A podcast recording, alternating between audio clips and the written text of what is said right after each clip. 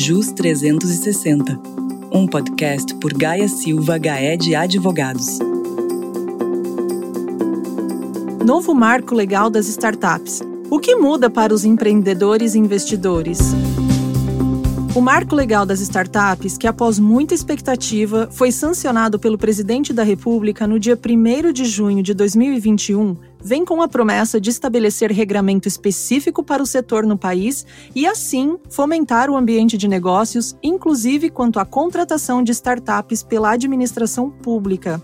A ideia com a nova legislação é a de que o país se torne cada vez mais um ambiente seguro para o desenvolvimento de negócios inovadores. Olá, eu sou a Juliana Quadrado, a sua anfitriã aqui no JUS 360, e para esclarecer os detalhes dessa nova lei, estou acompanhada de Juliana Jopert, advogada especializada em direito societário, e Jorge Luiz, advogado especializado no setor de inovação e startups. Ju Jopert e Jorge, é um prazer tê-los aqui neste episódio. Sejam bem-vindos. Obrigada por me receber de novo aqui, Ju. Obrigado, Juliana. É um prazer estar com vocês. O prazer é meu, pessoal. Jorge, eu vou começar com você já para irmos direto ao assunto. Considerando toda a expectativa desse tema que envolve as startups, quais os pontos mais relevantes do novo texto legal e como ele afeta a vida de empreendedores e investidores? Ju, de uma forma geral, nós podemos enxergar três grandes vetores do novo marco que causam impactos significativos aos empreendedores e investidores. Esses vetores são segurança jurídica, a desburocratização e o fomento. Nesse sentido, a nova legislação traz de forma expressa o conceito e requisitos necessários para as startups estarem elegíveis para enquadramento na modalidade de tratamento especial. Ela também enumera principais formas contratuais normalmente utilizadas para viabilizar o investimento em startups, sendo que essas formas já eram largamente encontradas na prática, e dispõe também sobre captação. Menciona sobre as responsabilidades dos investidores o que até a prolongação do respectivo marco causava dores de cabeça a estes, e altera a lei das sociedades anônimas no sentido de simplificar, desburocratizar e reduzir custos para aqueles que optam por utilizar essa estrutura empresarial.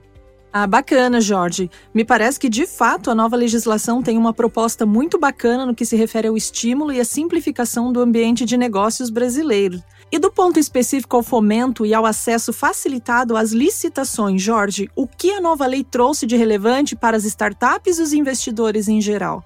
Ju, no campo do fomento, o marco regulatório admite que sociedades que estão obrigadas legalmente a investir em pesquisa e desenvolvimento poderão fazê-lo, fazer tais investimentos por meio de fundos de investimento em participação, os fundos fechados, os FIPs, o que em teoria poderia estimular a instituição desses novos fundos, ou ainda em programas, editais ou concursos destinados ao financiamento, aceleração e escalabilidade de startups. Além disso, o marco regulatório modifica a lei de licitações, criando modalidade especial de licitação para a contratação de solução inovadora, o que, em teoria, permitiria maior demanda para as startups por meio do poder de compra do Estado. Com certeza, essas medidas facilitarão o desenvolvimento de pesquisas neste cenário. Mas agora falando um pouquinho sobre os aspectos societários do novo marco. Ju Jopert, quais são as verdadeiras novidades e modificações apresentadas pela nova lei? Ju, do ponto de vista societário, o marco legal realmente trouxe algumas novidades interessantes, como o Jorge Luiz já falou, a definição de startup. Pode parecer besteira, mas até então não havia na legislação nacional um conceito específico de startup. Então havia grande discussão sobre quais seriam as características que enquadrariam uma empresa como tal. Agora, as startups passam a ser conceituadas como organizações empresariais ou societárias, nascentes ou em operação recente, cuja atuação caracteriza-se pela inovação aplicada a modelos de negócios ou a produtos e serviços ofertados. Então, veja, dois requisitos passam a ser essenciais para a constituição de uma startup: atividade recente e inovação. E essas disposições são bastante significativas, visto que elas visam garantir maior proteção legislativa a essas empresas que possuem menos tempo de mercado e que são permeadas por um número maior de incertezas e instabilidades. Além disso, vale mencionar a criação dessa modalidade de tratamento especial que o Jorge também comentou, que é destinada ao fomento dessas empresas. E para estes casos, para que a startup esteja elegível para enquadramento nessa modalidade, ela vai precisar cumprir os requisitos trazidos pela norma, como a limitação de faturamento, né? Veio ali uma limitação até 16 milhões para o ano calendário anterior uma limitação de tempo, ou seja, para ser startup eu preciso ter até 10 anos de inscrição no CNPJ. E um último requisito que é relacionado ao modelo de negócios que tem que estar sujeito ao Inova Simples ou a declaração no ato constitutivo dessa atuação como modelo de negócio inovador. Entendi. Então, com relação a este ponto, podemos dizer que não teremos mais discussões relacionadas à conceituação e requisitos para enquadramento das empresas como startups?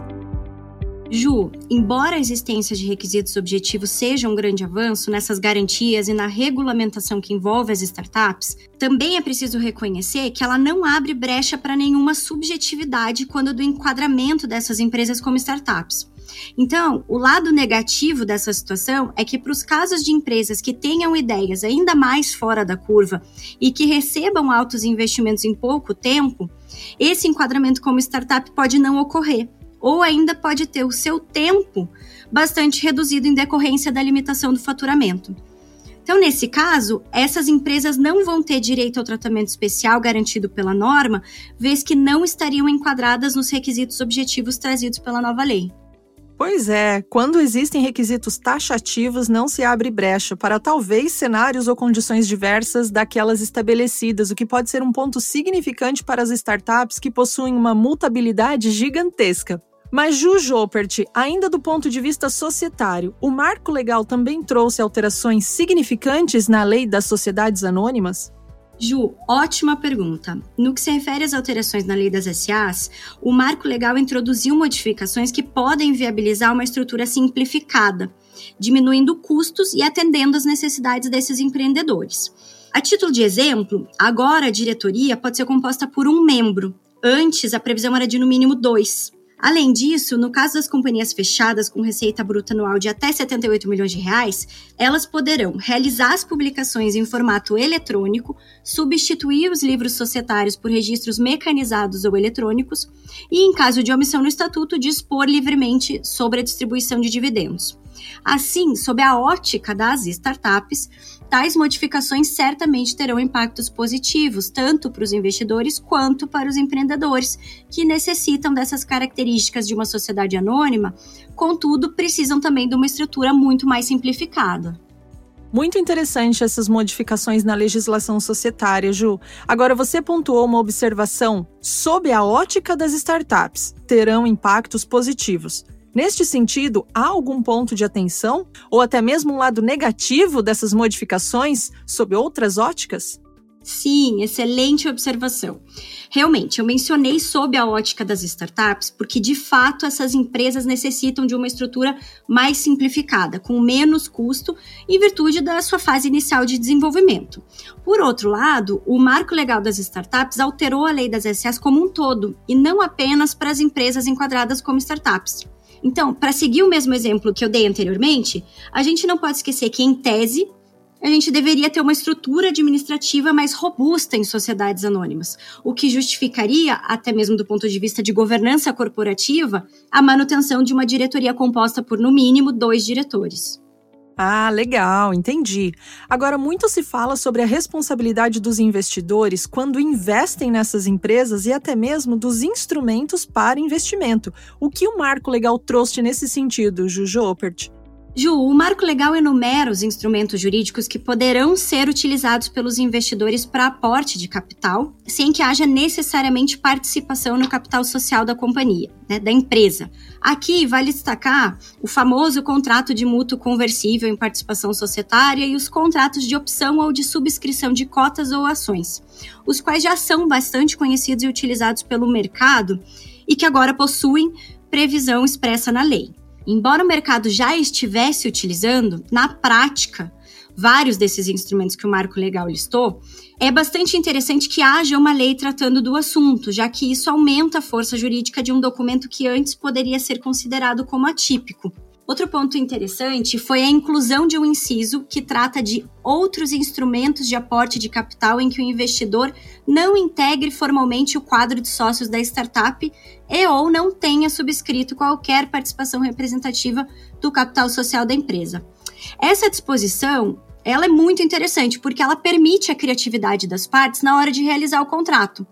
Mas a gente também precisa lembrar que essa criatividade não pode exacerbar a lei, ou seja, há liberdade para negociação entre investidores e startups, mas os limites da lei devem ser respeitados.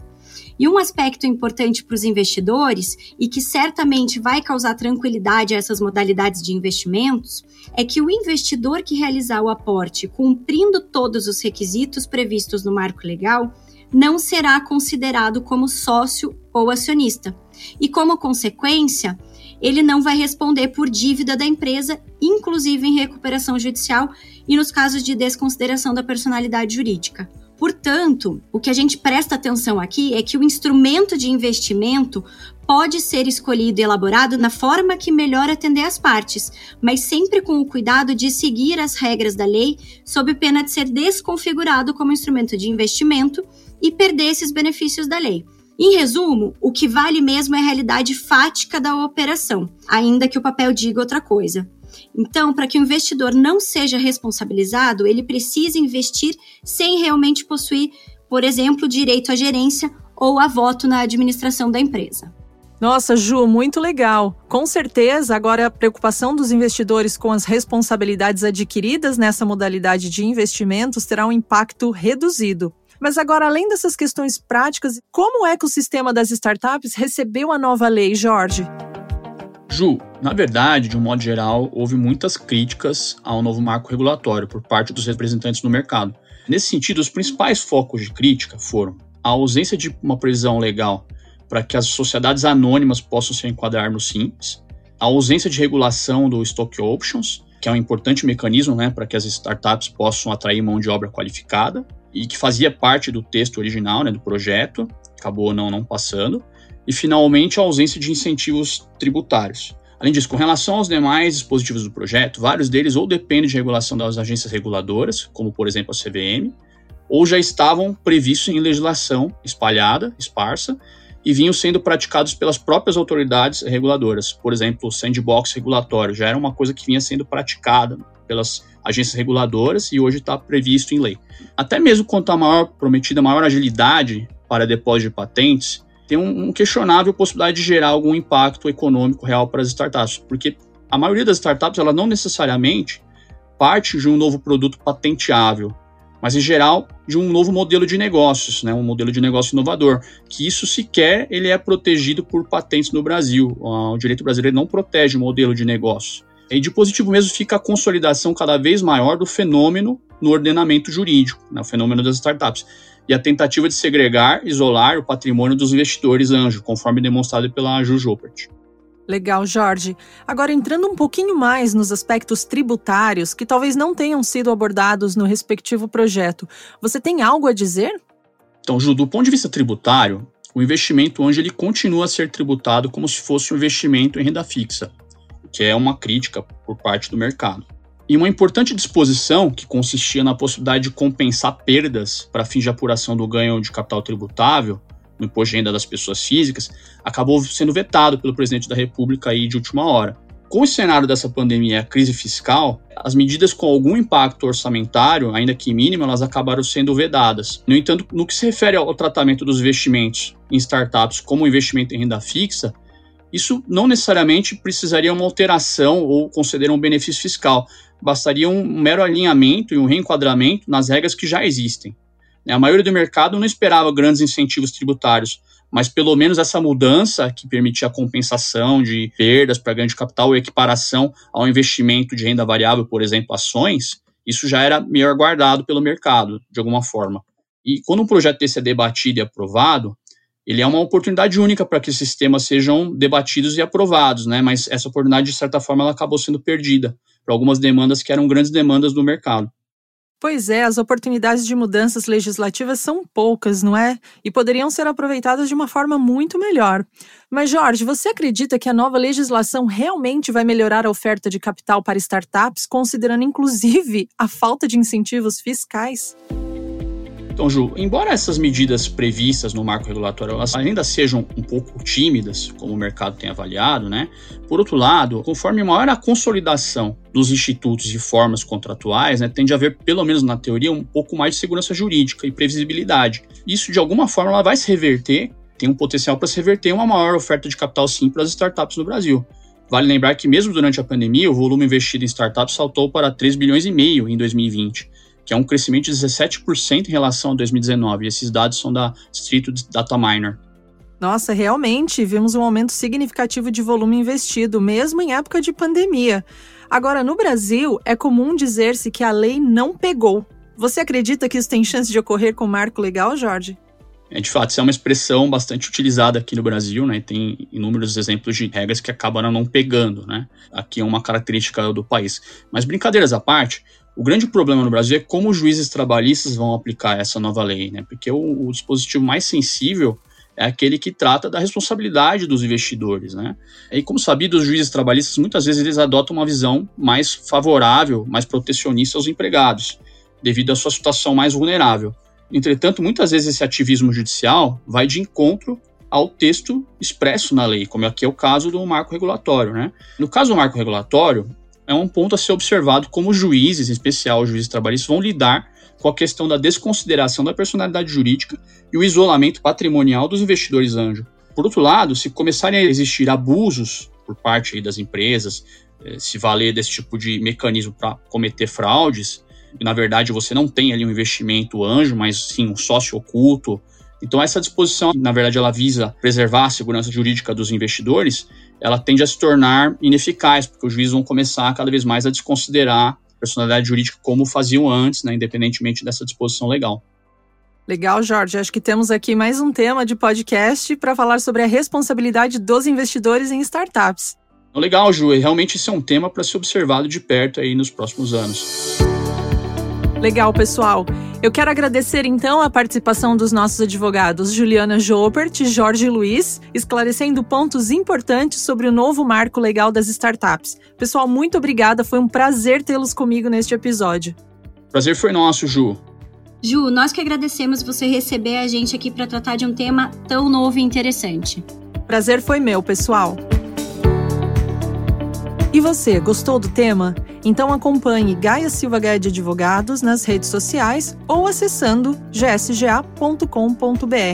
Um abraço e até o próximo JUS 360.